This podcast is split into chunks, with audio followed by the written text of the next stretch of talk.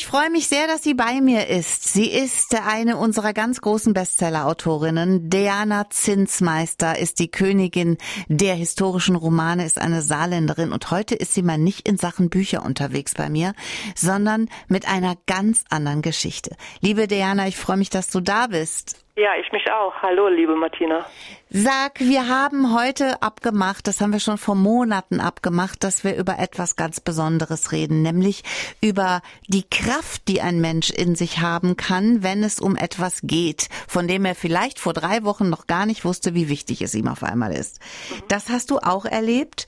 Du hast, äh, wir schneiden das mal kurz an, ein Tier gerettet. Mhm. Einen Bullen.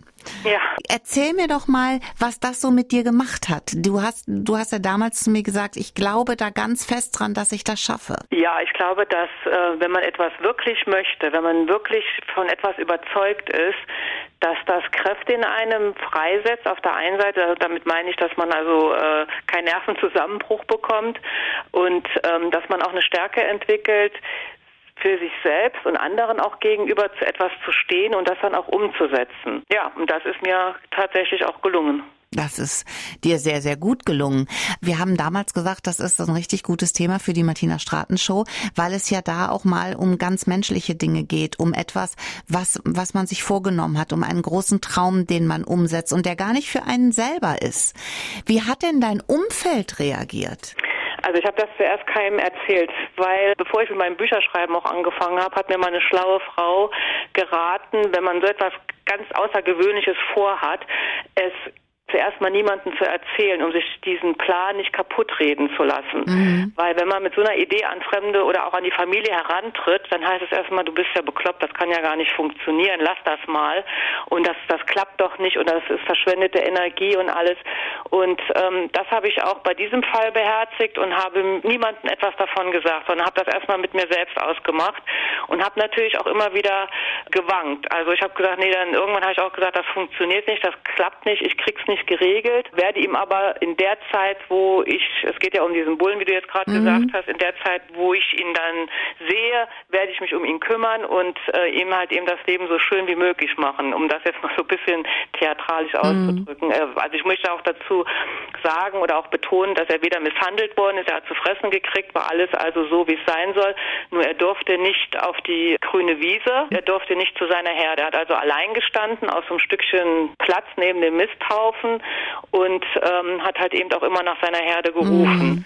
Mhm. Und das war so der Impuls, warum ich auch zu den Bauern gegangen bin und gefragt habe, ähm, was mit dem, mit dem Tier los ist. Wo stand der genau? Wo hast du ihn das erste Mal gesehen? Na, ich gehe jeden Tag an einem Bauernhof vorbei und da stand er dann neben dem Misthaufen, war so ein abgeteilter äh, Bereich, der groß genug war. Er konnte sich da also frei bewegen, aber er stand alleine und er hatte kein Grün. Und das war ja jetzt im Frühjahr gewesen und jedes Tier, was im Stall normalerweise steht, ich weiß das ja auch von unseren Pferden, ist die wittern das regelrecht. Wenn das grüne Gras draußen sprießt und äh, voller Eiweiß ist, dann wollen die natürlich auch raus und wollen äh, sich satt fressen. Und er hat da gestanden und durfte nicht raus. Und ich bin dann zu dem Bauern hin, habe gefragt, ob er krank wäre, weil er von der Herde auch abgesondert war. Mhm. Und da hieß es dann, nee, ähm, er hätte schon seine Manneskraft und dürfte die Kühe nicht mehr decken, weil die der Bauer wollte in, oder will in Rente gehen mhm. und die Kühe werden dann ähm, weggebracht. Die werden also dann zum Metzger gebracht und der kleine sollte dann halt der Mit. Herde folgen, mhm. aber er durfte halt eben nicht aufs Grün, um die halt die Kühe nicht nochmal zu decken, weil eine gedeckte Kuh darf nicht geschlachtet werden. Warum hat so. dich das so berührt? Sie war ja noch nicht mal in so einer richtig schlimmen Situation, aber nee. was hat, warum?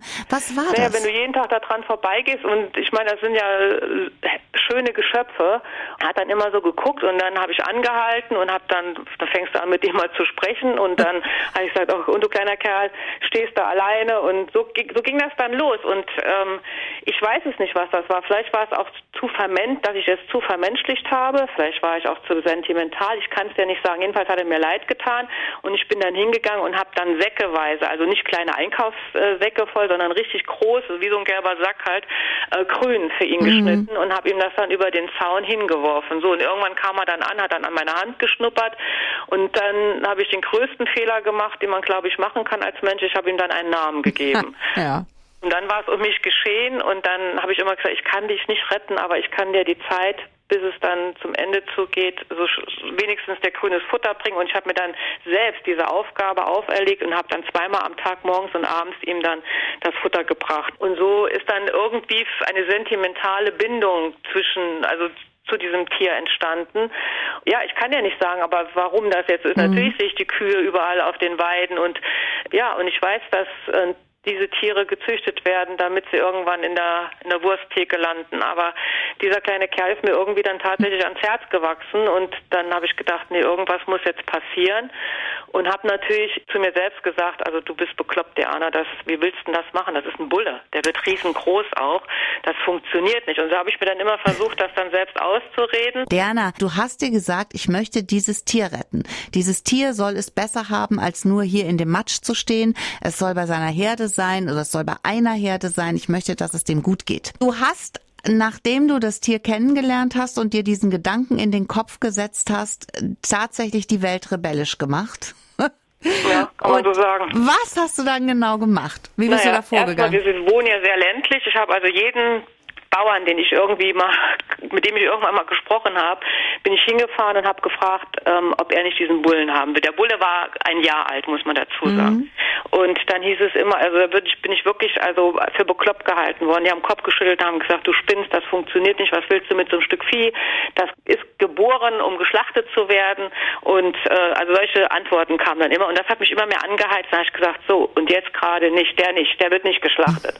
Und dann ähm, habe ich dann alle meine Bekanntschaften, die ich irgendwann mal hatte, die mit Landwirtschaft zu tun haben, habe ich dann aktiviert und habe die angerufen und habe dann gefragt, aber es hat nirgendwo richtig gepasst. Dann habe ich natürlich auch die Gnadenhöfe äh, im ganzen Saarland angerufen. Aber du kriegst einen Esel, ein Schwein, eine Ziege eher unter wie so ein mhm. Bullen und hatte dann jemanden endlich an der Strippe, der ähm, dann auch gesagt hat zu mir, bevor er geschlachtet wird, kommt er zu mir hinten auf die Weide, auf die Koppel. Der hat also selbst Pferde und wollte ihn dann dahin bringen. Und ich war dann so voller Euphorie und bin dann zu den Bauern hingegangen und habe gesagt, ich kaufe ihn dir jetzt ab. So, und dann haben wir per Handschlag, habe ich dann dieses, diesen Bullen gekauft und hatte 14 Tage Zeit, ihn wegzubringen. Und habe dann diesen Menschen angerufen, der mir vorher gesagt hatte, er wird mich unterstützen. Im Nachhinein muss ich sagen, ich bin ihm dankbar, dass er das auch zu mir gesagt hatte, weil sonst hätte ich den Ferdinand sicher nicht gekauft. gekauft denn mhm. dieser, diese Sache ging dann schief. Der hat dann irgend, der hat dann doch abgesagt und hat gesagt, nee, er hat sich das jetzt nochmal überlegt. Also ähm, das funktioniert jetzt doch nicht so bei ihm. Und auf einmal habe ich dann da gestanden, hatte einen Bullen gekauft und wusste nicht, wohin mit dem. Mhm. Und ähm, da kann ich sagen, ich hatte schlaflose Nächte schon vorher gehabt, aber jetzt habe ich überhaupt nicht mehr geschlafen. Ich hatte Herzrasen, ich hatte alle Symptome dessen, wo ich dachte, irgendwann klappst du jetzt hier zusammen und wo, wo ich dann immer nur gedacht habe, die haben alle recht, du bist bekloppt, du hast sie nicht alle, jetzt hast du diesen Bullen. Was machst du mit dem? Ja, und dann habe ich dich ja angerufen, genau. liebe Martina, und habe dich zur Patentante dieses Bullen erklärt. Ich war auch noch nie Patentante von einem Bullen, aber okay. so schnell passiert das auch nicht mehr. Und habe gesagt dann, äh, bitte mach bei Facebook einen Aufruf, dass wir einen Bullen haben, der irgendwo hin soll, wo er leben darf und wo er ein, auf dem Grün stehen darf und wo er ein glückliches Dasein hat. Und es meldete sich der beste Mensch, der sich melden konnte für Ferdinand. Erzähl mal, wer sich auf den Aufruf hin gemeldet hat. Dieser junge Mann, der live Ringeisen. Und das war ein absoluter Volltreffer gewesen und ähm, der hat mir dann auch direkt Bilder geschickt von dem Areal. Er macht eine Renaturalisierung in der Nähe von Freisen und ähm, hat dort auch Schafe und äh, andere kleine Rinder laufen und hat dann gemeint, dass der Ferdinand wunderbar dahin passen sollte. Ich konnte das, wir, wir beide konnten das ja eigentlich nicht glauben, mhm. dass das so schnell auch ging. Und ähm, ja, und er hat dann den Ferdinand zu sich geholt und seit mehreren Monaten darf der Ferdinand jetzt auf 30.000 Quadratmetern, mhm. hat das Grün fressen und äh, ist richtig schön zahm geworden, er hat zugenommen, also es geht ihm super gut und wir sind alle rundum glücklich. Das und was ich noch äh, erwähnen möchte, was mich unglaublich gefreut hat, was mich aber auch überrascht hat, muss ich sagen, dass ähm, Menschen, die davon gehört haben, ich habe ja dann, wie du dann den Aufruf auch gemacht hast, habe ich es ja auch dann erzählt. Also dann mhm. bin ich ja auch gefragt worden und ich habe es ja dann auch erzählt, die sich dann, ähm, die dann zu mir gesagt haben, wir können sowas nicht stemmen, wir können sowas nicht machen, wir können kein Tier in dieser Größenordnung überhaupt retten, aber wir unterstützen dich finanziell. Und die haben dann zu dem Kaufpreis vom Ferdinand ihren Obolus dazugegeben und das fand ich total großartig. Und das hat mir gezeigt, dass man eigentlich nie die Hoffnung aufgeben darf, sondern dass es ganz viele Menschen gibt, die selbst sehr gerne ein Tier retten würden, aber einfach nicht das können, weil sie einfach nicht den, den Raum oder die, die Leute oder auch keine Martina Straten kennen. ja, ja, aber ich war es ja nicht alleine. Also ich meine, du hast das ja alles inszeniert und der Live hat dafür gesorgt, dass es dem Ferdinand gut geht. Ja. Und weißt du, ich, ich habe ja jetzt bis jetzt nur Bilder gesehen, wir müssen unbedingt mal hinfahren. Aber ich finde, man sieht auf diesen Bildern, das mag jetzt kitschig klingen, aber man sieht auf diesen Bildern, dass dieser Bulle echt der, ich würde jetzt glücklich sagen, aber das ist sehr vermenschlicht, aber er sieht einfach mega gut aus jetzt. Ja, ne? das tut er auch. Ich muss gestehen, so eine Aktion würde ich nicht, nicht nochmal machen, weiß ich jetzt aber natürlich auch nicht. Aber ich jetzt mal aus dem, jetzt hier, wo ich jetzt hier sitze, würde ich sagen, ich würde das nicht nochmal machen, weil es wirklich unglaublich viel Kraft gekostet hat. War ein Energieräuber ohne Ende, aber das, was du jetzt sagst, halt eben, wenn ich dann den Ferdinand dort sehe und auch die Bilder sehe, dann bin ich rundum glücklich. Ich weiß, dass ich nicht jedes Tier retten kann, aber ich habe ihn gerettet und das gibt mir ein ganz, ganz tolles Gefühl und ähm, das finde ich so großartig, dass dann auch so viele Menschen drumherum mit mir dann gezogen mhm. haben und mich unterstützt haben, weil allein hätte ich das nicht gestemmt und nicht stemmen können. Und deswegen ja, also großes Dankeschön an alle, die jetzt auch zuhören, die uns da unterstützt haben, an, besonders auch an dich, liebe Martina, und an den Live. Ich weiß, er wird am Radio sitzen und zuhören. Finde ich ganz großartig und wir haben da was Tolles gemacht und da denke ich, können wir auch äh, stolz sein. Du hast es ganz toll gemacht und ich danke dir ganz herzlich für diese wundervolle Geschichte. Ich finde, die zeigt einfach, dass man an das glauben muss, was man vorhat und dass man sich dann nicht abbringen lassen darf. Und dann entwickelt das Ganze eine ganz große Dynamik und Kraft. Diana, ich danke dir fürs Gespräch und wir fahren demnächst und gucken uns den Ferdinand mal live und in Farbe an. Aber 100 Prozent machen wir das. Vielen Dank für dein Interesse und ja, dann bis bald mal wieder.